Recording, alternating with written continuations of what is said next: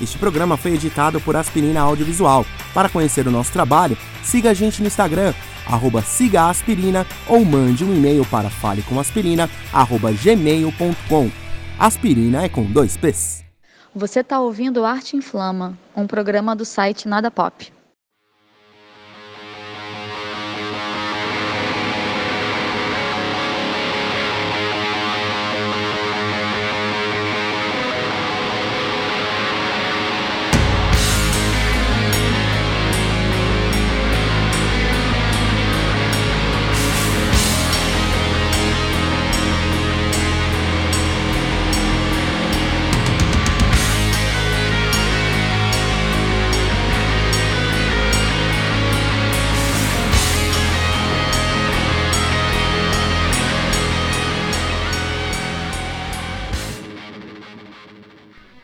Fala pessoal, tudo bem? Eu sou Maurício Martins, uh, do site Nada Pop, e este é o podcast Arte Inflama. O podcast do Nada Pop, isso mesmo. Agora temos um nome oficial a partir de agora. E você que está nos ouvindo agora, gostaria de agradecer também ao estúdio Porto Produções, aqui na rua Cardeal Arco Verde, em Pinheiros. Espaço aqui que nos cedeu os microfones e a gravação para esse podcast e é o nosso parceiro para essa empreitada. Nós estamos aqui neste momento com a Cissa Brancali. Boa noite, boa noite. Da banda Gomalaca e Rita Aprile, da Howling Records. Olá. Meninas, agradeço a presença de vocês. Eu gostaria de falar um pouquinho a respeito, iniciar essa conversa com a Gomalaca, Bora. falando a respeito do lançamento de vocês neste mês de agosto, né? O álbum Quem Vai Ficar Até o Fim da Festa. Isso. O álbum conta com nove faixas. Para quem não conhece, a banda uh, é um grupo de post-punk e indie pop com quase 15 anos de história. Cissa, uh, para começar esse papo, eu gostaria de perguntar para você o seguinte: da onde surgiu o nome Gomalaca? Então, tem algumas histórias mas a, a banda surgiu num, num ateliê que ficava ali atrás do KVA, numa casinha de vila da rua Cariris. E ali é, as meninas e o Rafa Suriani, que foi um dos fundadores da banda, utilizavam bastante essa substância gomalaca, que é para finalização de artesanato, na verdade. Então, como a banda surgiu como um projeto, na verdade, não era uma banda no começo. Ela tinha esse aspecto mais de artesanato mesmo, que é uma coisa feita em casa, com saberes que você vai recolhendo na vida. E depois a gente descobriu que a goma laca era feita com é, resina de inseto, né? Restos de barata, essa coisa bem urbana. Então a gente achou que cabia, assim. cabia naquela época. Então, então ficou goma laca. Então a goma laca é uma substância, é isso? É uma substância, um verniz. Para finalização. Eu já usei para você usa no gesso antes de pintar ele. Ah. Pra base, para você deixar ele a porosidade do gesso isolada para poder Nossa, fazer a pintura. Olha tá que vendo? poético. Poético, meu. Gesso, pintura. Super. Uau. Bom. É, o nosso era mesmo pela casca da barata mesmo, a parte suja da cidade mesmo, aquela coisa tosca, mas que tem o brilho. Uma barata de gesso. Isso. Ah, bacana saber disso, confesso que não fazia a menor ideia. Uh, mas Cissa, falando a respeito deste novo projeto de vocês, quem vai ficar até o fim da festa. Uhum. Me fala um pouco a respeito da produção deste álbum, a concepção dele em relação às músicas, a, a própria a, a identidade visual do disco, por assim dizer, que ele me, eu achei muito bonito e ao mesmo tempo me trouxe uma coisa do tipo uh, é o fim da festa mesmo? O que significa isso? Ai, são muitas emoções nesse álbum, né? Ele. A gente ficou um, um período bastante grande, assim, é, desde 2016 até o começo de 2018, com uma crise de não conseguir se encontrar, que acho que é uma coisa que muitas bandas independentes passam, de não ter agenda de ensaiar e, e não conseguir tocar o projeto por N razões pessoais. E a gente chegou num ponto que era ou a gente gravava ou a gente acabava. E, e eu não sei a, qual foi a faísca que fez a gente falar: não, vamos entrar. Tem todas essas músicas. O projeto existe desde 2005. Tem um monte de música antiga que a gente nunca gravou. Tem música antiga que virou nova. Tem músicas novas. Vamos gravar isso. E aí a gente entrou em estúdio com algumas músicas ainda não prontas, na verdade. Algumas delas não foram, não estavam terminadas, mas era uma ânsia de é agora ou nunca. E aí em outubro de 2018 a gente começou a, a captar as músicas é, num estúdio ali na Pompeia. E aí depois a gente entrou em contato com o Bruno Pinho, que era uma pessoa que é da Howling, né? O Bruno, nosso parceirão, que é uma pessoa que conhece nosso som, conhece nossa proposta, que tinha inclusive colo é, colocado, né? Tinha sido nosso técnico no Dia da Música, que a gente tocou no Largo da Batata, que é um né, no evento que foi Signing Wave versus Howling, que foi incrível e que a gente falou, não, tem que ser o Bruno, tem que ser o Bruno. E aí a gente, o Bruno tava morando no Rio. E aí a gente, ele falou, não, mas tudo bem, vamos aí. O Bruno é uma pessoa super atarefada, super requisitada, mas ele abriu o coração dele, a agenda dele e uma plataforma de trabalho online no Trello. E a gente foi trabalhando nisso. Então a gente mandava uh, as masters, a, gente mandava, desculpa, as faixas, ele ouvia, a gente mandava as referências, eram referências não só de música, referências visuais que depois foram integradas na identidade visual. Era era mais um, era tipo uma paisagem sonora mesmo que a gente estava criando junto. Que depois culminou com as vinhetas, culminou com a capa. Então a gente trouxe toda essa vontade é, de representar essa transição mesmo da banda nesse período, porque o, o disco começou a ser captado no, na, no final das eleições do ano passado. Então tinha um clima de fim de festa para gente, para muita gente que estava ao nosso redor que acho que ficou também impregnado né, no corpo, nessa vontade de, de, de passar isso, que muitas vezes a gente foi chamado como uma banda para animar a festa e nunca foi só isso. A banda, ela sim, ela tem um caráter festivo, mas ela sempre teve uma, uma segunda linha ali que falavam de coisas hum, de maneira mais debochadas, mas que não deixavam de ser sérias. E nesse momento a gente não estava mais com vontade de rir nem de animar a festa mas de falar de coisas mais pesadas e como que a gente ia fazer essa junção. Então, o quem vai ficar até o fim da festa, ele traz muitas é, camadas de, de histórias por trás, assim, desde a nossa própria caminhada como banda, como projeto que foi se transformando, é, como, como momento político, como a própria escolha é, da tracklist, assim, tem algumas camadas de interpretação. E, mas me conta uma coisa, quem são os integrantes da banda? E, e, me conta mais um pouquinho mais a respeito disso, porque assim, a, a banda existe há 15 anos. Vocês uh, começaram a gravar o disco nesse período das eleições de 2018, do final de das eleições, no final das eleições, por assim dizer. Uh, mas se for juntar as composições, o processo de, de criação, Quanto tempo para sair o disco? Então, é, na verdade, eu acho que a gente, antes de, de 2018, comecinho, pensar a gente vai fazer o disco vai terminar, né? A gente não, não tava nessa pilha do disco mesmo, mas quando chegou esse momento que ficou um pouco é, de agonia para todos, a gente resolveu. Então, o disco mesmo, a ideia de disco começou em outubro, segundo semestre mesmo do ano passado. É, só que a, ele traz músicas do começo e a gente é, pra gente era quase virar uma página. Né? Os integrantes hoje em dia são o, o Ale Vergueiro na bateria, o Renato Maia no, nos teclados e bases, o Rodolfo Martins na guitarra e Flavian Arquer no baixo e eu cantando. É, e ele teve diversas formações, né? Como eu disse, ele não começou como uma banda, ele começou como um projeto que não tinha nem. A gente não tinha estrutura de música, assim. A gente ia para um lugar, para uma festa, era tipo uma jam session eterna, que às vezes era curta, às vezes dava certo e às vezes não dava.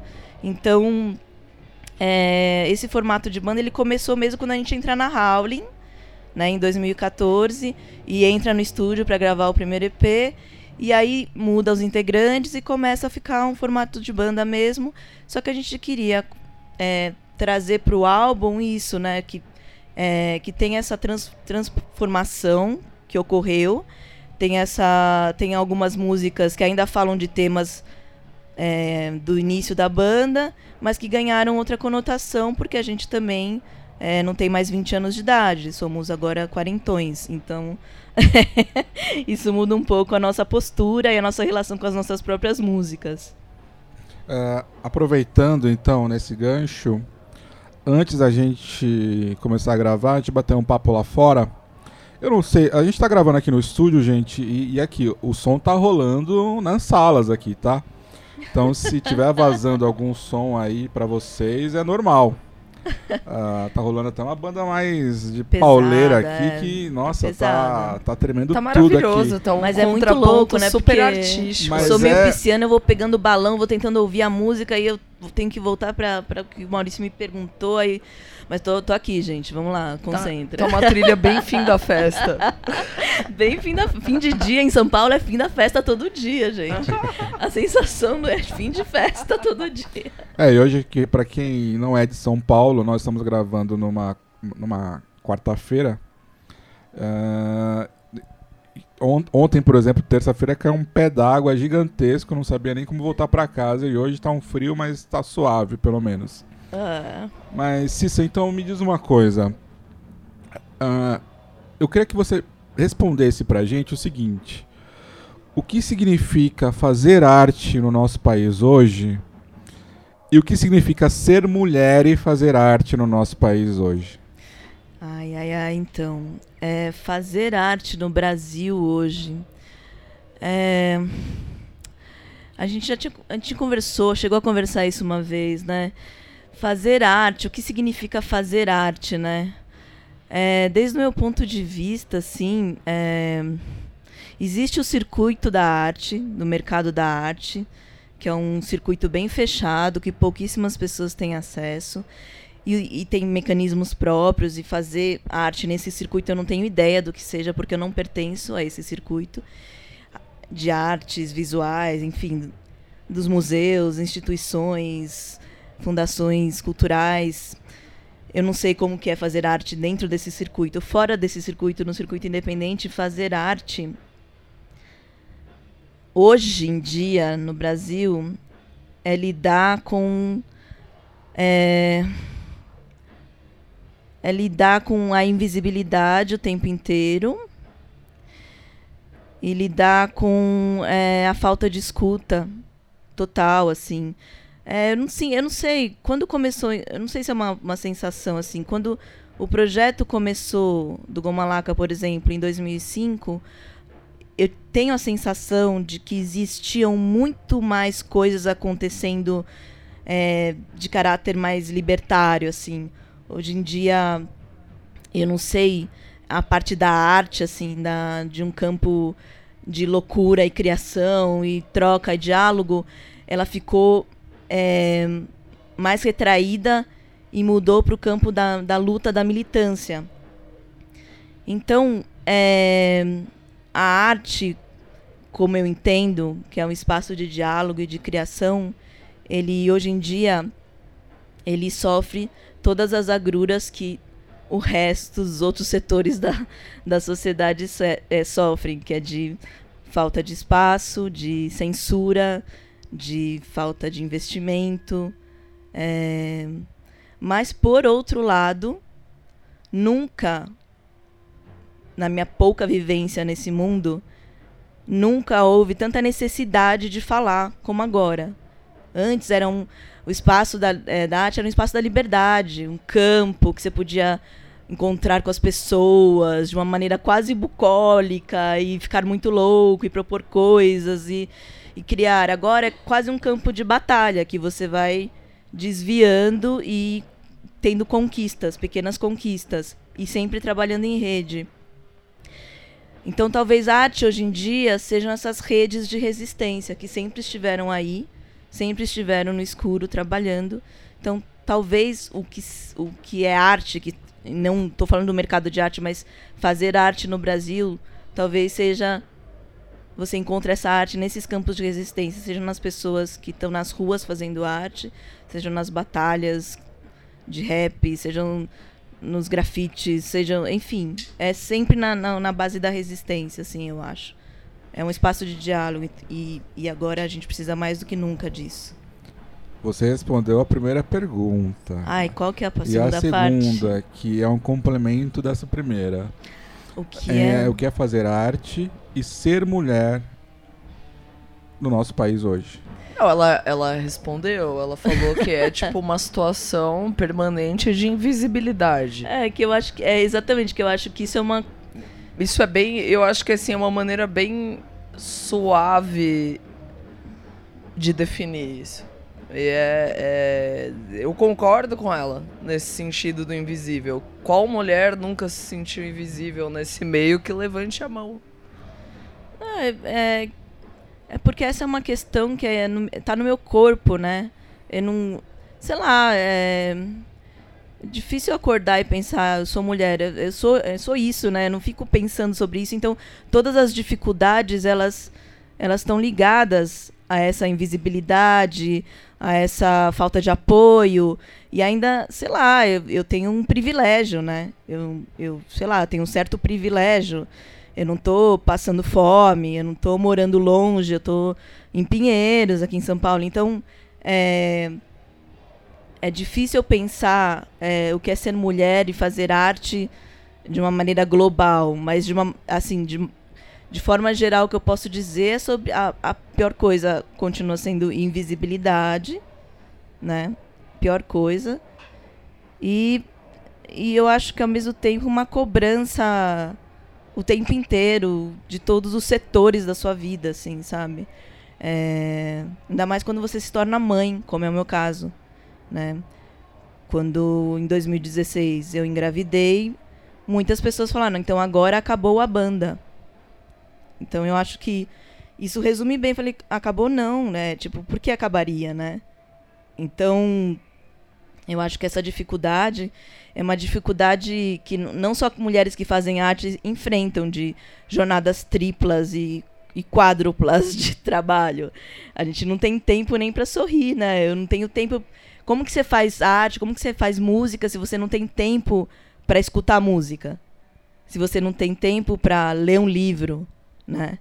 Hoje em dia o tempo que eu tenho para mim, Cissa, acho que são duas horas do meu dia, quando eu não estou dormindo, né? Então, é, toda aquela efervescência que você tem quando você é uma pessoa solta, é, quando você é, se torna mãe, é diferente de quando você se torna um pai. Então, é uma cobrança muito forte ainda da sociedade. Então, desde o meu, do meu, da minha vivência, o que eu posso dizer é isso, assim, né? Que é, é um esforço, não, você não desiste, mas é, você é, ensaiar, você vai ensaiar cansada pra caralho, entendeu? Você não vai ensaiar linda, deslumbrante, você vai porque, meu, você tem que ir. Você vai fazer show porque você tem que ir, porque é uma questão de honra, sabe? Você não pode deixar que as pessoas vençam, porque infelizmente não está estruturada é, a sociedade de uma maneira que seja legal para todos, né? Mas é... você não acha que isso também, de certa forma, é porque, assim, eu percebo, assim, que tem ambientes bem conservadores que toleram mulheres de personalidade forte e de militância que falam muitas coisas, mas eu percebo que o patriarcado vê isso como um, um mascotinho. É tipo ah, um fetiche, fetiche, então... né? Exato, é um então... chaveiro, tal. É, de é. repente, quando você tem a, o filho, é, é, o filho não é uma coisa sensual ah, para não, ser é. trazido para esse mundo. Então eu acho que assim, o que acontece muito é o fetiche. E uma coisa que eu e a Cissa a gente tem conversado bastante é assim, a gente tem, por exemplo, ela é mãe, eu não sou. Eu tenho várias amigas que são mães, tanto casadas como mães solo, mães de todos os tipos, formas e tamanhos. Por que, que de repente a gente tá assim, solteira, tomando uma cerveja num bar, vira a página, teve um filho, morreu a vida social? Então, assim, por que, que a gente não tem eventos onde tem a música ao vivo, onde essas mulheres possam tocar e tem um espaço seguro para elas levarem as crianças, irem com seus parceiros, com as suas companheiras, enfim, sabe? Então, assim, há essa coisa assim de se você é uma pessoa ocupada, com muito boleto para pagar, ou muito comprometida com seu relacionamento ou com o seu filho, que de repente você não é um commodity tão interessante para a panela geral que é o meio musical. E isso eu acho que não se restringe ao meio onde a gente está. Então eu acho que esse negócio de ser mãe interfere muito porque, cara, é uma evolução física absurda e aí você ainda tem direito a toda essa introspecção de lidar com isso sozinha a maior parte ah, do tempo. Não, é, uma, é, um, é um caminho solitário, assim. E hum, é um caminho solitário. Por mais que, que deu as um pessoas- disco muito bom, por sinal. Mas, Mas- mano, eu acho que você me perguntou da a primeira pergunta era o que era fazer arte, né? Pô, pra mim é pensar que daqui um tempo a Flora, que é minha filha, saiba que enquanto ela é, às vezes que eu saía de casa era pra ensaiar e que eu- o meu sonho é que ela veja um show meu, não sei se vai chegar, né? Porque tô velha, mas enfim, meu sonho é que ela entenda e que ela veja isso. E pra mim isso é fazer arte, entendeu? Porque a arte ela, ela tem essa essa característica de ser é, transcendente, né? Eu vou um dia eu vou desaparecer, mas talvez a música não, talvez essa experiência não. Então esses diálogos que eu, que eu tive com as pessoas e, e essas partes que eu toquei, né, com a música, elas elas vão ficar, elas florescem de outra maneira. Então, é, mas enfim, é difícil pra caramba, né? Não é não- nada novo assim, é que não é nada novo, né, sob sol falar. É difícil mesmo, assim. Então, é, eu não tô conseguindo pensar direito com a, Vamos fazer o seguinte, então. gritaria, mas Ah, ah, mas tá, tá tá ótimo esse bom, papo. tá bom, tá tipo, uh, Mas assim, pra todos vocês que estão ouvindo a gente, é, nós vamos entrar no intervalo e vamos aproveitar para pensar um pouco em tudo isso, porque o papo vai, vai longe ainda aqui. A gente vai bater um papo nesse segundo bloco mais aprofundado com a Howling Records, ah, saber a respeito da origem do selo, estrutura de trabalho, integrantes e, e- entender como que funciona o trabalho deles. Nesse intervalo, a gente vai ouvir Insecta, uma das faixas do novo álbum da Gomalaca, e voltamos dentro de instantes.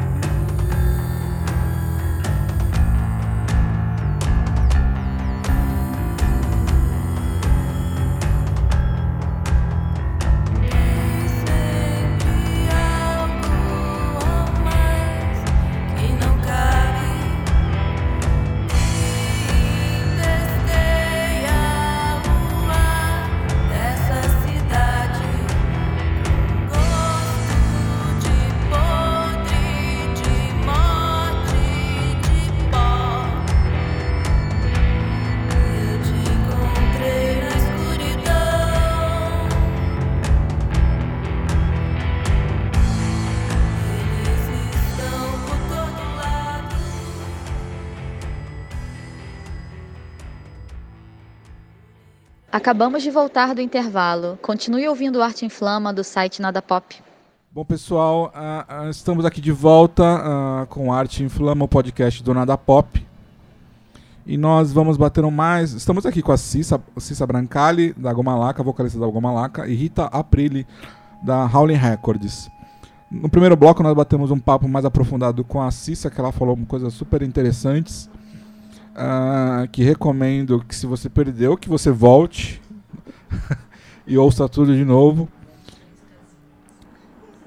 Ah, Rita, me conta uma coisa. Eu lembro da Howling Records ali na Capote Valente, em Pinheiros, no estúdio Subway. ah, o que, que mudou de lá pra cá? Qual que é a formação, por assim dizer, da Howling atualmente hoje? Ah, e, me explica um pouco mais sobre a estrutura de trabalho de vocês. A gente conversou um pouco antes de começar esse podcast. E você me relatou uma coisa que eu fiquei pensando aqui, nesses minutos antes de começar, que o selo é, é- é um- uma das grandes, ah, por assim dizer, o que, que o selo tem mais de importante hoje são as pessoas, não é mesmo? Exatamente. É, Muitas vezes o pessoal entra em contato e tem uma ideia que, por exemplo, a Howling é uma Warner. Tipo, ah, vocês bancam a minha gravação, vocês bancam a minha turnê, vocês bancam isso. Cara, a gente não banca ninguém, a gente mal se banca. Essa é a verdade. Assim, é, raros foram os momentos em que a Howling pegou um projeto, entrou num edital. Eu acho que talvez ela nunca tenha entrado num edital. É, simplesmente porque é, acaba tendo um financiamento próprio, ou a gente faz a festa e o bar paga, a gente dá um jeito e paga do bolso. Então, é, na Howling nunca houve mamata. Houve muito trabalho. Talvez tenha tido uma mamadeira de piroca, mas a mamata não. mas assim, é, o que que acontece? É, o principal é você tá fazendo o que você gosta entre amigos. Então, por exemplo, as bandas elas se ajudam à medida em que a afeição aumenta, a convivência aumenta. É, a gente tem histórias colaborativas muito legais, como é o caso da Invinos com a Mieta. É, inclusive, quem chamou a Mieta para entrar no selo foi a Cinti, que tem um papel muito legal, que é a Hérnia de Discos é uma parceira nossa. E a Cindy tem um papel muito legal de dar indicações para a Howling, de falar, ó, fala com a Rita lá, é, ver se acontece de entrar e tudo mais. Então, assim, respondendo uma pergunta por vez. A Howling, ela começou lá na Capote, naquela, numa cozinha, que era o lugar que a gente tinha para fumar e trabalhar. E como era um estúdio que decidiu virar selo, as primeiras bandas eram as bandas que frequentavam aquele selo. Hoje você vê, a gente tem a Mieta, que é de BH, não tem nada a ver com o estúdio. A gente tem a Cafeína e Lullabies, que é de Goiânia, junto com a Milo Records. Não tem nada a ver com, com o estúdio. Então a Howling é uma coisa assim que quando eu retornei, né, que eu fiquei pelo menos uns três anos fora do selo, três anos ou dois anos e meio, porque eu tive umas questões pessoais e tudo mais. Quando eu voltei, tinha um monte de gente nova que eu nunca tinha visto, não conhecia. Então, desse tempo que eu voltei até agora, que vai fazer aí seus dois anos, um pouquinho mais, é, primeiro foi entender o que era Howling agora, porque uma coisa é um selo que você funda com mais dois amigos num estúdio. Outra coisa é quando você não tem mais esse estúdio, algumas pessoas saíram, novas pessoas entraram e o contexto artístico e político tá pedindo outra coisa, né? É, Então hoje a gente está oferecendo um suporte online de lançamento. Então ah, a gente lança com a parceria da Trattori, a gente faz uma divulgação de redes sociais, a gente ajuda a banda a ter uma estrutura, mas geralmente as bandas já vêm com essa é, estrutura pra gente. Tá cada vez mais profissional o segmento do independente. Então, se for banda feminina, então eu não tenho nem o que dizer, que as meninas elas estão muito antenadas e dando tipo um show, chega com release, chega com foto, chega com um clipe, chega com uma programação. É, é um trabalho bem bem difícil porque não tem nunca um orçamento que torne tudo que a gente quer fazer viável. Mas é um trabalho recompensador, porque no final do dia eu acho que assim, todo evento, música, qualquer coisa de cultura que você colocar na rua é uma militância contra essa situação fascista que a gente está vivendo. É, uma das coisas que a gente falou agora que eu me lembrei a palavra certa, é uma rede de contatos, não é? Isso. E vocês, por serem músicos e estarem sempre. ah, Retroalimentando, né? Uma, Hum, uma rede É, é tipo Ask Jeeves, né? Então o pessoal chega lá no grupo da Howley e Ask Jeeves, né? Tipo, meu, alguém tem um é, gerador, alguém tem uma bateria, alguém tem um prato, alguém conhece alguma coisa no Rio de Janeiro? Alguém sabe algum show que eu posso me encaixar amanhã? A gente até estabeleceu uma regra na última reunião da Howling que é chabu tem prazo. Que às vezes a pessoa pede uma coisa sei lá, sexta-feira, 9 horas da noite, assim, tipo, ah, tem um amplificador pra emprestar. Cara, muito difícil. Mas se você pedir antes, certamente você vai conseguir o uma corre, hospedagem, você vai conseguir equipamento, você vai conseguir muita coisa. E isso na estrutura em que a gente vive, é, toda economia é bem-vinda, né? Se você conseguir economizar é, equipamento, se de repente você faz uma vaquinha, consegue fazer seu merchandising, consegue ter uma hospedagem legal, tomar umas. Isso já tá, já tá ótimo. Eu acho que o que vigora na Howling mesmo, assim, é, não é, é o prazer em fazer música. Porque se for falar que é satisfação financeira, ou porque a Howling dá um super suporte. É mentira, porque a Howling muitas vezes pode ser uma ou duas pessoas só girando. Por exemplo, tem momentos que foi a, a, a Cinti e o Rodrigo. Teve momentos que fui eu e a Cinti. Teve momentos que sou eu e o Edu do, da Cérebro Surdo me dando um apoio pra gente lançar alguma lá que assista junto com a banda. Tem momentos. Então, assim, é, é, é injusto dizer que a Howling se vira sozinha. O que faz a Howling acontecer é o humano e é os parceiros, sejam as bandas ou os selos. Um, um evento maravilhoso que a gente fez há dois anos atrás, a gente fez, quer dizer, eu não estava. Mas eu editei os vídeos. Yay! Então eu me Yay! sinto lá. É o dia da música no Largo da Batata. O, o evento do Largo da Batata mesmo foi uma parceria com a Sine Wave. Então, é, o Elson sempre presente, fazendo coisas maravilhosas junto. Então, assim, nada se faz sozinho. Eu poderia falar aquelas histórias assim de coaching ridícula, do tipo, ah, eu dormia na rua, e aí um dia estava cantando para o diretor da Warner no farol. Tipo, a vida não acontece assim. A vida ela é Mas- bem sofrida. Mas, mas o que eu quero entender um pouco mais é assim, eu entendi que essa questão da- dos contatos é muito forte em vocês, a- essa rede que vocês possuem, que existe, né, um, um- um- um- que a Howling está de certa forma em constante movimento, né? Não dá para dizer que existe sempre um representante único. São vários fatores que vão girando a- a- o próprio selo. Mas ah, como selo, qual que é a missão de vocês? Quais são os valores de vocês? E quando eu pergunto essas coisas, não é uma pergunta de empreendedorismo, é uma pergunta do que, que move a- o selo e, e- e principalmente, como nós falamos há pouco tempo, ah, assim, antes de entrar aqui para gravar, muita banda entra em contato com vocês. Muita banda, acredito que se espelha no selo para poder obter algum tipo de retorno, talvez. Seja com ajuda no- nessa divulgação, mas, mas nessa questão da própria orientação de um selo, de como que a banda deve se portar na divulgação e tudo mais. Me explica um pouco mais essa parte, porque assim, a gente já falou a respeito de outras coisas que eu também vou perguntar para você mais para frente. Mas entender como que, que, que vocês possuem, como que essa estrutura de vocês faz essa roda girar e, e as bandas acontecerem, não digo na mídia, não digo na, na grande mídia, não digo na, em grandes shows, mas como que essas bandas acabam se, se realizando shows, continuando, produzindo e ao mesmo tempo movendo o selo. Bom, eu acho que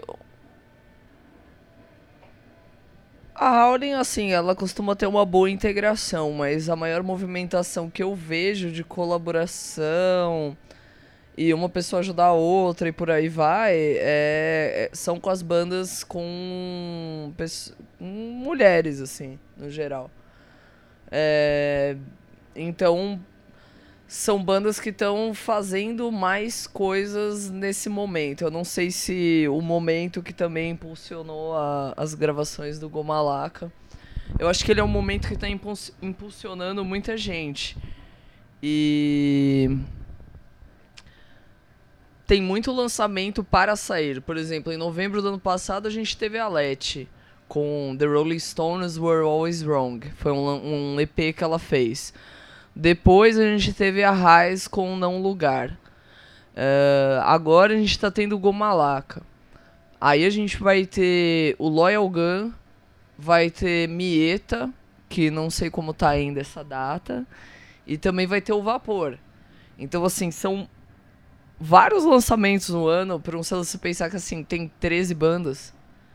Então, eu acho que ao mesmo tempo que a gente está vivendo uma situação bem difícil para atuar no mercado artístico, a gente está usando isso a nosso favor. A gente está pondo a boca no trombone, dizendo o que a gente pensa e se posicionando artisticamente.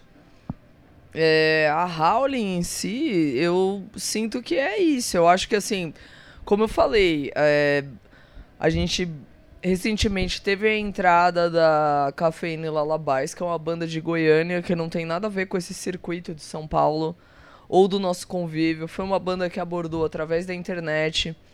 A gente recebe pedidos de várias bandas todos os dias. O que, que nós estamos fazendo em relação a isso?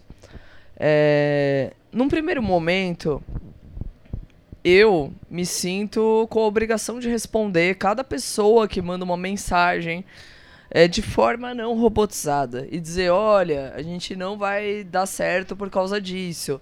O estilo não tem nada a ver. A Howling não toca. Não tem bandas de sertanejo, por exemplo. É, porque é, vem bastante coisa, é umas coisas bem sem noção, sabe? E você tem que ter o trabalho de chegar pra pessoa e falar: olha, a Howling não tem dinheiro. A Howling não tem bandas de sertanejo, por exemplo. A Howling é isso, a Howling é aquilo. E vai um pouco no tato também, porque assim, eu não sou é, o Akismet, sabe? É, é um saco uma hora, a hora que tipo, o artista age como um robô, spammer. Então o cara começa a mandar um monte de coisa, por exemplo, tem um número de celular lá na Howling. A pessoa liga sete e meia da manhã.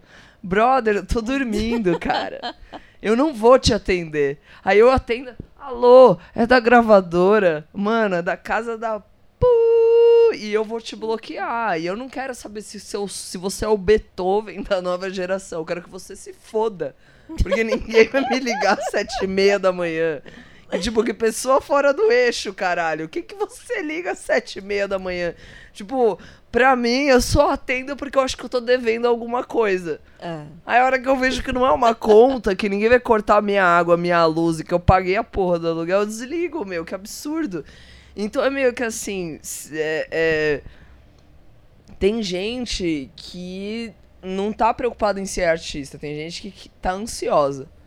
E tem outras pessoas assim que, meu, eu nunca vi na vida e eu tô super trocando uma ideia com elas porque elas sabem abordar. Então a primeira coisa é assim, o nosso tempo é precioso. Porque a gente não tá sendo remunerado para receber esse material, fazer a curadoria, te pôr no selo e propiciar aquela divulgação. Isso é feito sem custo dentro do selo. É, muitas vezes. E quem tá fazendo sou eu. E é cansativo, porque veja, eu tenho quatro empregos, fora Howling. Não que eu não tenha prazer no que eu faça, mas quando você vier falar comigo, você tem que ser conciso. E isso é o que acontece com todo mundo que tá no mercado. A gente tem pouco tempo para fazer o que a gente realmente gosta, porque tem outras coisas que não são tão legais às vezes que pagam as nossas contas. E eu quero que você esteja olhando no meu olho. Eu não quero que você me trate que nem um, um, um, spam do UOL. É, mas uma, uma das coisas que nós falamos, e, e Ah. a gente tem voltado, né, fala, porque a gente bateu um papo bem longo né, antes de começar o programa. Ah, uma coisa que me chamou a atenção é que existem bandas que entram em contato com vocês, como você me explicou, Aham. que não estão preocupadas em participar do rolê em si, né? Elas estão querendo mais, Ah, assim, saber né?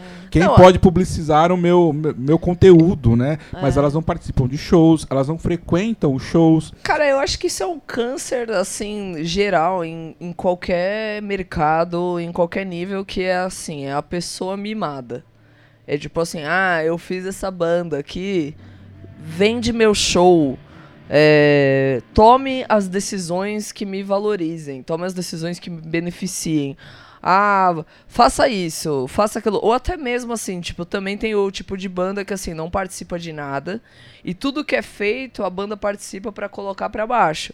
Eu não tô falando que hoje nó- a gente tenha isso na Howling, porque uma das coisas que aconteceram, tipo, além de mim e do Bruno Pinho, que fez a mix da, da- desse lançamento do Goma Laca, é, uma pessoa também que tá ajudando a gente a fazer essa organização é o Dija de Jones, do Loyal Gun, do Shabá. Salve, Dija.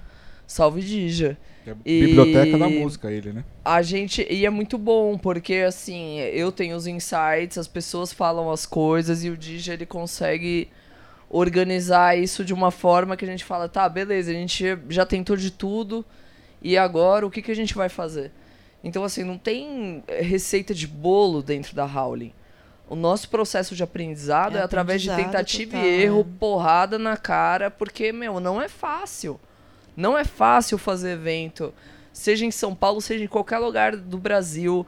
Não é fácil você fazer evento com inclusão. Não é fácil. Não é fácil conseguir patrocinador. Tem muitas ideias boas que morrem na praia porque falta gente, falta tempo, falta financiamento para isso. Então, realmente assim, entrar na Howling são pessoas para ajudar. Se você se ajudar, também. Porque ninguém vai fazer o seu trabalho por você. Então, o que acontece muito nesse meio alternativo é a pessoa achar que a gente é um, sei lá, um. Como é que é o nome desses programas aí que. Tipo, que as pessoas cantam pra É, The uns Voice, cara de The costas. É tipo The Voice. tipo, ah, eu tenho o, o personal trainer da sua, do seu status artístico.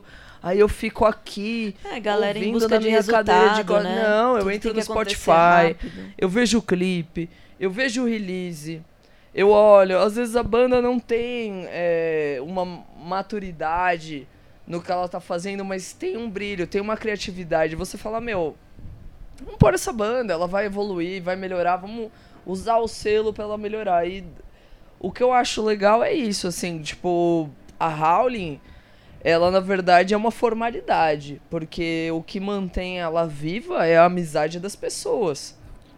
E uma outra coisa que eh, a gente falou também, eu volto sempre nesse. É porque o, você que está ouvindo a gente tem em mente que muitas coisas acontecem assim na nossa vida, assim. Que eu sou um cara que eu tento falar sempre com as bandas em off, assim, conversar com algumas pessoas, conhecer as pessoas, até mesmo para poder entender se as pessoas podem. tra- Assim, gente, é uma curadoria, mas só que a gente tem que entender e filtrar o que, que vale a pena o que, que não vale, não é mesmo? Ah, e lá fora, mais uma vez, a gente conversou assim, a gente vive uma, atualmente uma, uma, na minha opinião pelo menos, uma constante, é, é um constante lugar onde as pessoas estão apontando os, os dedos um para o outro. No caso da, da- do selo, né, do da, da produtora, selo produtora, gravadora, depois você me explicar qual que é a diferença, porque, enfim, também para poder falar mais certo. Mas vocês são, são às vezes, às vezes xingados de panela, não tem? Não tem isso? Super, super acontece. E qual que é a opinião de vocês? Vamos, vamos fazer o seguinte, a, a, a Rita pediu uma pausa aqui no nosso nossa É entrevista, uma pausa urinária. mas assim, acontece, gente. A gente tá tomando uma cervejinha aqui também para bater um papo. E nós vamos fazer o seguinte, vamos encerrar esse primeiro bloco, esse segundo bloco com a, a faixa Ressaca Moral da Gomalaca e voltamos daqui a pouquinho.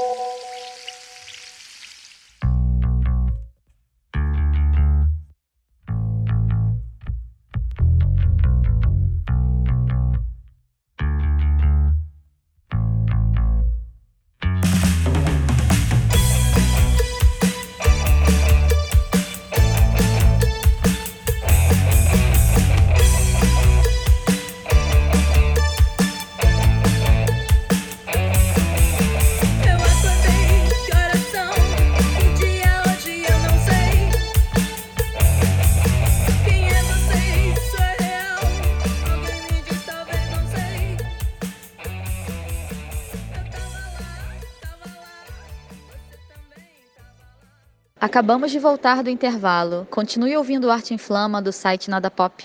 Fala pessoal, voltamos aqui da nossa pausa estratégica para o terceiro e último bloco. Somos humanos. Ah, eu queria voltar aqui, a- relembrando, estamos com a Cissa Brancari da Goma Laca, vocalista da Goma Laca, e com a Rita Aprile da, da Howling Records. Ah, Rita, antes da gente, antes da gente terminar o, o bloco anterior, a gente estava falando desse papo de, de panelinha, né? Que às vezes Sim. um selo, uma- um grupo de bandas pode ser acusado de panelinha. Me fala um pouquinho sobre isso em relação ao Howling Records. Se vocês. se- não sei se você particularmente já ouviu falar disso ou não. Se alguém falando que a Howling é uma panelinha e tudo Nossa, mais. eu já ouvi tanta coisa da Howling. Eu, acho que- imagino. eu acho que todo mundo que tá no mercado há um pouco mais que um ano já virou um bebê feio e tem um passado devedor. Me conta um pouquinho sobre isso. O que, que vocês pensam a respeito dessas pessoas que pensam isso? Cara, eu acho que assim, existem panelas. Só que assim, existem panelas que elas são, sei lá, um delírio do ego social de alguém, sabe? Tipo, ai, fulaninho, não sei o que é lá. O caso da Howling não é bem assim, sabe? A gente não tem o Mauri Júnior apresentando o nosso programa, sabe? Tipo, ai. Não tem isso. É, é meio que o que acontece é assim, é uma rede de amigos. São pessoas amigas, são pessoas assim, quem são os ah, promotores da Howling? São os próprios músicos das bandas que gostam das bandas amigas. Isso inclusive já foi debate do tipo, ah, se você tá na Howling, você deveria patrocinar todos os lançamentos das bandas da Howling. Só que a gente pensa que não, a gente pensa que assim, dentro de 13 bandas, vai ter uma ou outra que não gosta Não de determinada conversa, é. coisa, que não conversa, que não tem nada a ver. Então que a pessoa faça o que ela quiser, entendeu? Por isso que é importante, por exemplo, às vezes não é uma questão de é, técnica musical.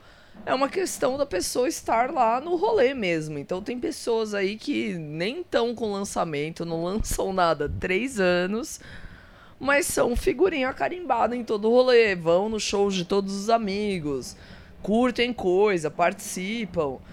Então eu acho que assim, no caso da Howling, você olhar pra Howling e falar que ela é uma panela, é, sendo uma pessoa de fora, eu acho que é uma visão um pouco mimada.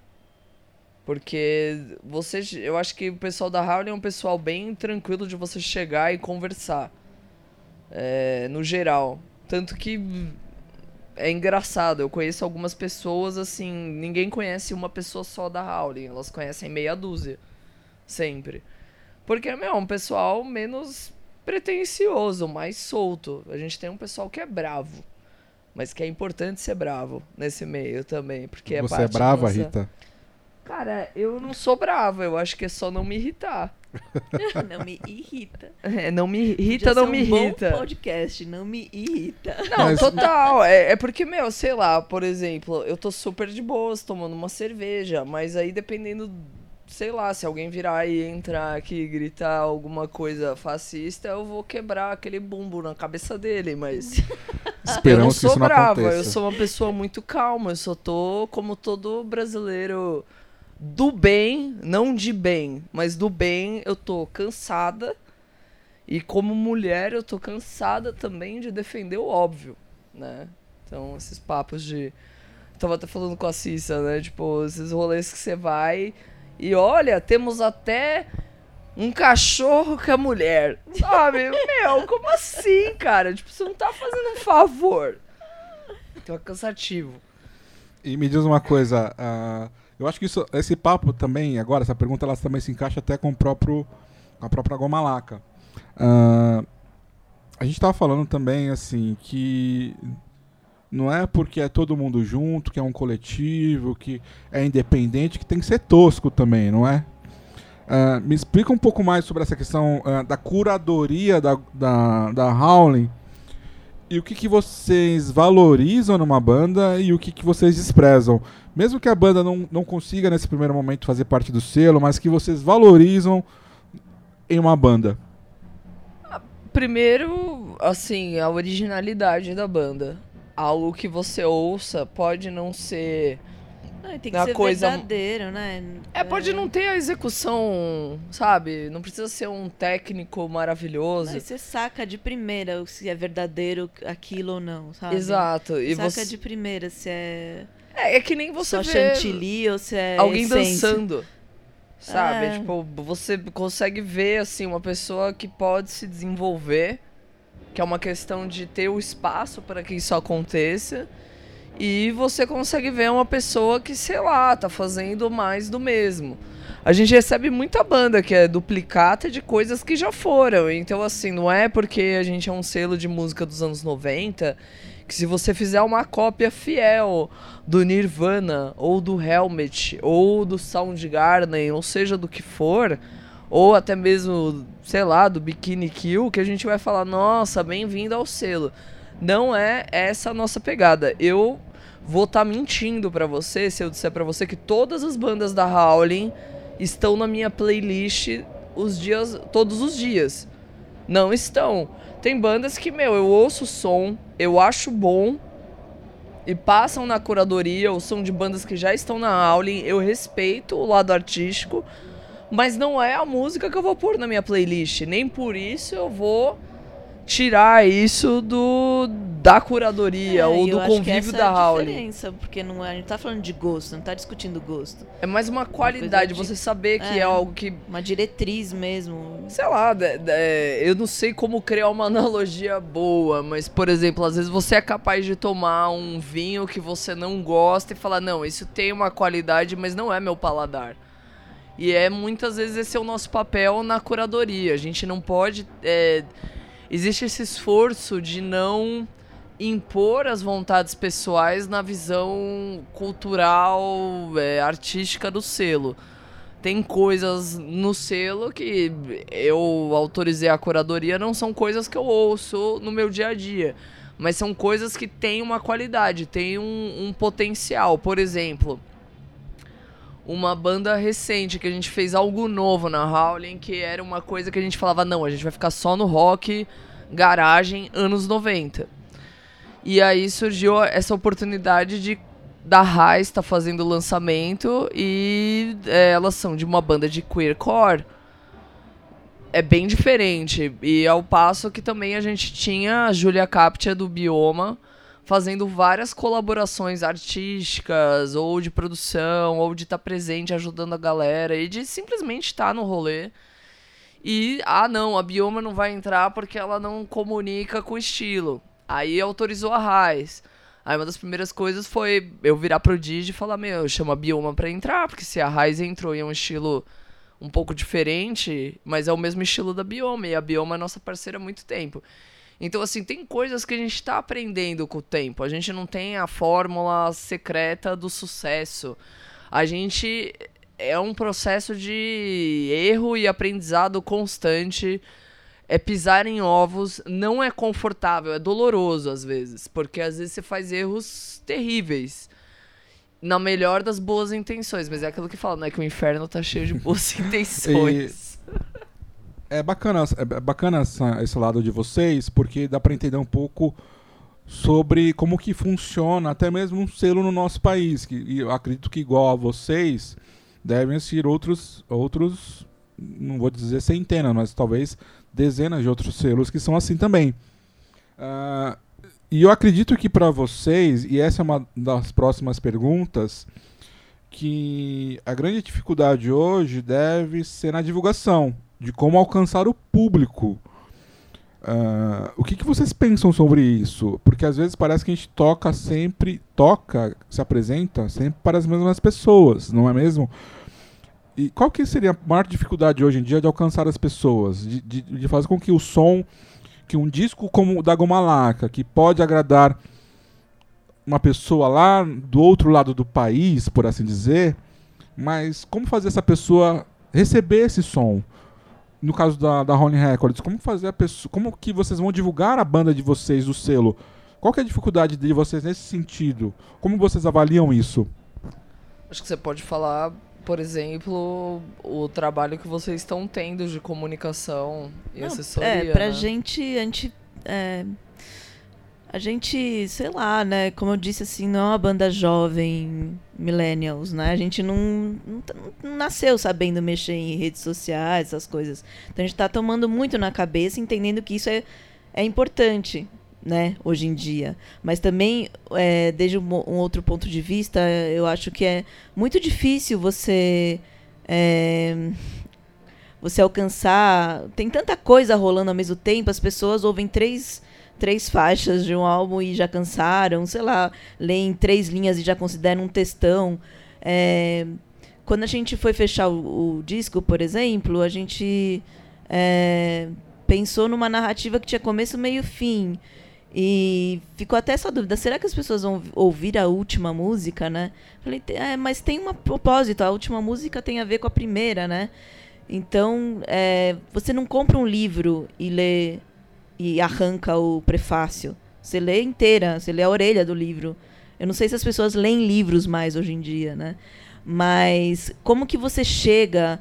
é, como você chega? Existem várias coisas técnicas para você chegar onde você quiser hoje em dia.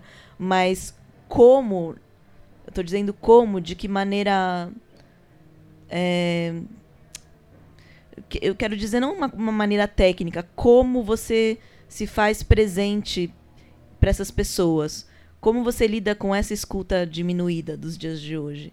Com essa visibilidade exacerbada de um monte de coisas. Aí você vai ter que. Você ficar fazendo curadoria, você que não é uma pessoa é, que tem tempo para isso, você vai ficar fazendo curadoria do que escutar, do que não escutar, daquelas mil listas que aparecem. né? Então, é, a gente está tendo muita dificuldade, assim, é, nesse processo, mas está tendo êxito, mas porque tem gente que corre com a gente, tipo a Rita e a Howling. Também por isso eu, eu fiz questão que ela viesse aqui hoje, porque uma coisa do, das bandas independentes é que a gente ninguém é, acontece sozinho, sempre a gente vai depender das redes, é sempre tudo em rede. E a Rita, ela, ela é fundamental assim na divulgação e, e também informações nesse sentido para nossa banda, é, de como se posicionar melhor, o que, o que a gente tem que fazer. E outra pessoa que eu não posso deixar de citar é o, Boca, o Eduardo Santana, que é da Cérebro Surdo Produções, que também corre muito, muito, muito, muito com a gente.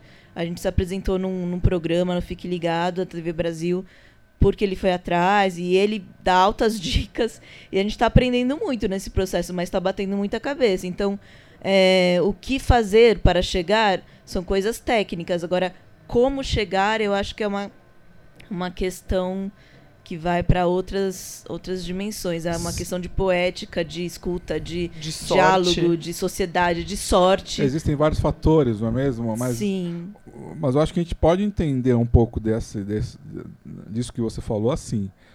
É preciso que a banda esteja presente na- nas redes sociais, nas plataformas, que ela use as ferramentas que existem hoje em dia para poder divulgar seu trabalho, seja em videoclipe, seja em lyric vídeo, seja Sp- Spotify, Bandcamp, Facebook, site, claro. ela tem que estar presente de, virtualmente de, uma, alguma, de alguma forma, é isso. Eu acho que sim. Ela pode ter uma atitude que fala que não, não quero aparecer em lugar nenhum e ok. É, mas hoje em dia é, é possível, então você. Talvez seja uma atitude, desde o meu ponto de vista, hoje em dia romântico. Depende do que você quer pro seu projeto, né? Se você quer tocar cir- nos circuitos. Sei lá, eu espero que as pessoas da Oceania ouçam Gomalaca, entendeu? E não porque eu quero é, ganhar um, um Grammy, eu- é porque eu, sei lá, eu espero que uma pessoa que esteja muito longe ela consiga escutar e porque é, é isso que eu acho que é que faz a arte uma coisa incrível, né? E não tô falando que é, a arte, a música, todas as, as expressões, as, todas as linguagens, elas não têm essas barreiras, então a gente tem que aproveitar isso. Mas claro, se você você consegue existir hoje em dia sem estar nas redes sociais? Consegue. Mas é outro caminho que você vai traçar, é, sei lá. Depende do que você quer para o seu projeto. Você pode ter um projeto de tocar na, na sua garagem todo fim de semana, e ok também. Depende do que você quer pro seu projeto. A gente está no nosso limite aqui ah, do, do término da entrevista. eu não vou fazer aquelas perguntas óbvias em relação aos shows e, e público, mas eh, querendo ou não, existe uma pergunta que é essencial, principalmente que a gente está com um selo aqui, e acho que a Rita vai poder falar um pouquinho sobre isso, é, para a gente poder já entrar na reta final e, e se despedir, agradecer, e, e, enfim. Mas, Rita, quais são os aspectos do consumo de música hoje? Dá para prever, sei lá, que isso vai mudar, que o consumo da música vai ficar mesmo no, no ramo mais digital e que as pessoas vão ir cada vez menos em shows? Eu não entendi a última frase que você falou dos shows. Por exemplo, assim, nós vamos ficar mais no ramo digital? no- Na, na verdade, a pergunta é essa. Vamos refazer a pergunta. Ah, quais são as suas expectativas sobre o consumo de música e os aspectos adotados na divulgação? Vamos focar no consumo da música. Até que ponto você acredita que vai mudar alguma coisa? As pessoas estão cada vez menos indo aos shows e consumindo cada vez mais música pelas redes sociais, pelas plataformas. Você vê mudança nisso? Eu acho que depende muito da estratégia de cada banda. É, eu acho que, assim, tem bandas que são é, performáticas ao vivo. Por exemplo, se você pega a Linda Quebrada, Hum. as pessoas ouvirem ela no digital não deixam de lotar os shows dela. Porque é uma performance interessante, é relevante. É uma im- experiência. É, uma experiência você estar lá. É, e eu acho que tem vários outros ar- artistas nesse sentido. Por exemplo, você vai ouvir o Goma Laca no CD.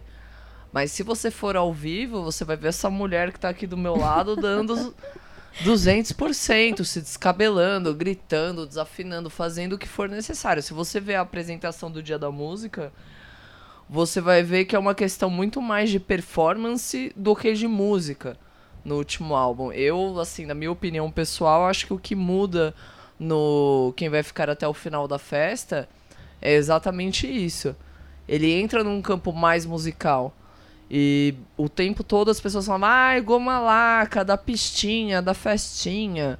E agora, assim, ah, o globo de, de espelho quebrou, tá saindo um monte de besouro de dentro. Você vai ficar até o final?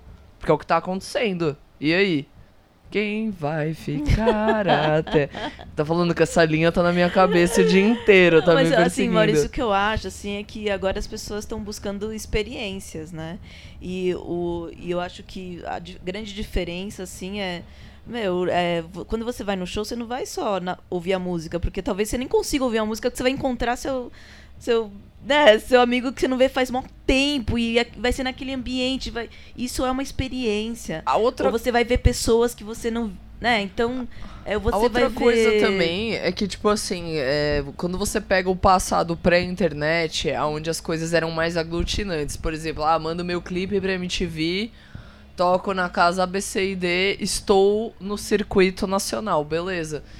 Eu acho que o que, o que muda agora é assim, não basta lançar um CD, você pode ter 90 mil plays. Isso não quer dizer que seu show vai encher. É. E não quer dizer que seu show vai encher, que você vai ter play. Então hoje a gente vive uma segmentação. Então, assim, o futuro do consumo da música pra mim é meio que se você quer eh, o lado capitalista da coisa, ou se você quer um consumo maior daquilo que você produz, não adianta disso, né? você simplesmente produzir um único material e distribuir esse material para cada para cada veículo. Você tem que criar uma experiência única em cada formato que você propõe. É o que artistas pop estão fazendo. Por exemplo, é, todo mundo sabe que a Anitta é uma referência em termos de redes sociais. Ela foi lá e fez um clipe ao vivo no Instagram. Então você vê, ela não tá contando com o fato que ela é a Anitta, ela vai fazer um puta clipe super produzido e pronto, e acabou. Ela está sempre renovando, sempre criando um fator polêmico, um fator de estilo de vida junto com aquilo. Eu não estou falando que as bandas da Howling ligam para esse fator estilo de vida.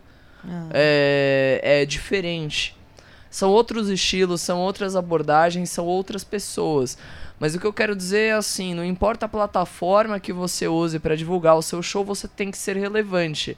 Você não pode ter uma ideia boa e simplesmente adaptar essa ideia para diferentes veículos. Ah, tive uma ideia boa, vou fazer um álbum, vou fazer um show, vou fazer um não sei o que.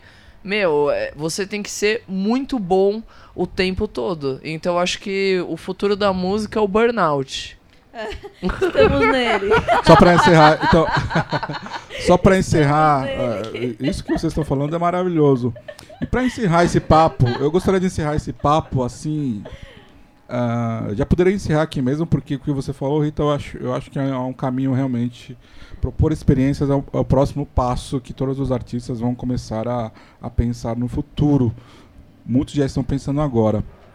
Mas próprio, eu ia encerrar com uma frase artística tal, de um poeta, escritor e tudo mais. Mas eu gostaria de encerrar essa entrevista, em primeiro lugar, agradecendo a presença de A vocês. gente que queria agradecer você, Ah. Super Maurício, também. pelo espaço, pela E- escuta. Não, assim, eu, eu, eu realmente Pela acho curadoria. piada, piadinha E interna. me desculpar por estar falando devagar, porque meu dia foi longo. Não, eu entendo. É vida de artista no Brasil é assim mesmo. A gente não para e a gente tem que se virar em mil pra fazer tudo que a gente precisa. Se você quiser pôr a aqui, nossa ó, voz o acelerada, vai ficar parecendo Tico e o Gozando até Teco. Mas vai ficar divertido. Mas eu quero encerrar então essa entrevista agradecendo vocês, agradecendo aqui a Produções, a Porto Produções aqui na, aqui na Cardeal Arco Verde, pelo espaço, por me ceder o equipamento, por enfim, essas parcerias que nós fazemos no dia a dia que enriquecem tudo que nós fazemos. E para encerrar, gente, a gente vai encerrar com a faixa Gravidade, mas antes eu gostaria de que vocês falassem resumidamente o que inflama a sua alma e o que traz arte para a sua vida. Cissa e Rita, por favor, encerrem esse bloco. Ai, meu Deus, tem que ser muito rápido. Ping-pong, Marília Gabriela, vamos lá. Cara, o que inflama, eu já te falei hoje, né? Mas inflama em qual sentido? Pode ser uma o que combustão. você quiser, o que você Então, quiser, combust- o que, ó, o que você que- sentir e necessidade de falar. Olha, o que está inflamando minha alma no sentido negativo ultimamente, que não está sendo muito difícil, é uma combustão quase espontânea, quase cotidiana, é o desamor e a desumanidade que a gente vê a todo momento, assim, né? Então, isso de alguma maneira vai vai miando assim a sua alma até você não conseguir respirar, né? Por outro lado, o que salva, o que inflama. Qual é a segunda parte da pergunta? Que traz arte para a sua vida. Eu não acho que haja uma, uma, uma divisão entre arte e vida. Porque a vida, a arte é diálogo. Viver é uma arte. Não, é, não tem muita divisão, porque a arte é uma maneira de você se relacionar com o mundo, de propor é, as coisas e de, e de criar a sua história. Então, não tem uma divisão. É, o que não traz arte para a minha, a minha vida, seria a pergunta mais acertada, é uma rotina sem motivo, totalmente robótica e sem reflexões críticas e proposições. Enfim, é um pouco isso, assim. O que não traz arte é a falta de esperança. E o que traz arte é viver. É isso. Quer falar, Rita, alguma coisa? Bom, vou usar um negócio que eu vi esses dias, até compartilhei na Howling. Eu vejo que realmente as notícias do cotidiano estão esmagando a gente. É, eu diria, assim, algo que tem me ajudado a passar por isso, que tá me inflamando a produzir novamente, porque eu tava bem letárgica, é não sem tristeza. Radicalize-se. Se radicalize, produza arte, ocupe o espaço, sai do campo de só ficar falando da militância da música e passe a fazer música e, e pôr todas essas pessoas aí que estão com cada vez menos acesso à cultura, exponham elas a música, a arte, seja qual for a Tipo, plataforma. radiação. Façam coisas, não parem de fazer, porque, meu, faz a diferença. Às vezes você não pode ter o dinheiro, você pode não ter o like, mas vira e mexe aparece gente dizendo que o, o seu trabalho é importante e pra mim o trabalho de qualquer lugar, qualquer pessoa, qualquer selo que esteja investindo em cultura nesse momento é importante. Vamos sair aí do, do da mamata Buraco, buraco da mamata. e, e coexistir aí com essa sujeira que tá acontecendo. Gente, obrigado mais uma vez pela, pelo papo. Agradecendo novamente a presença de vocês duas. Valeu, mano. Mulheres Valeu incríveis muito. que estão estreando aqui o nosso podcast, o Arte Inflama. O Arte Inflama. Vamos tentar trazer toda semana uma entrevista diferente com pessoas que possam agregar ao nosso pensamento, a nossa filosofia de vida e, e- e trazer arte, principalmente, para o nosso cotidiano, já tanto desgastado por tudo que está acontecendo. Espero que você tenha gostado desse papo. Eu vou deixar aqui gravidade rolando. Não deixe de curtir a página. O nós temos o Nada Pop, é, nadapop.com.br. O Arte Inflama é o podco- podcast do Nada Pop. E, e esperem aí os próximos episódios. Obrigado, gente. Até a próxima. E fique até o Valeu. final do podcast.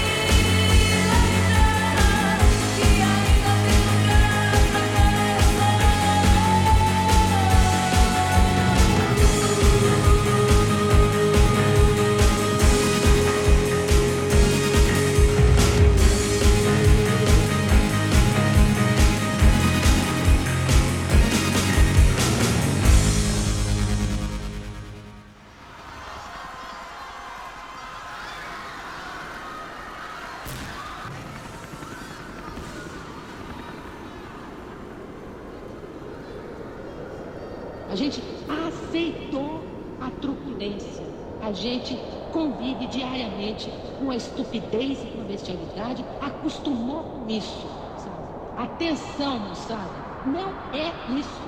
Não é isso. Não foi para isso que a gente veio ao mundo. Não foi para isso que esse planeta foi criado.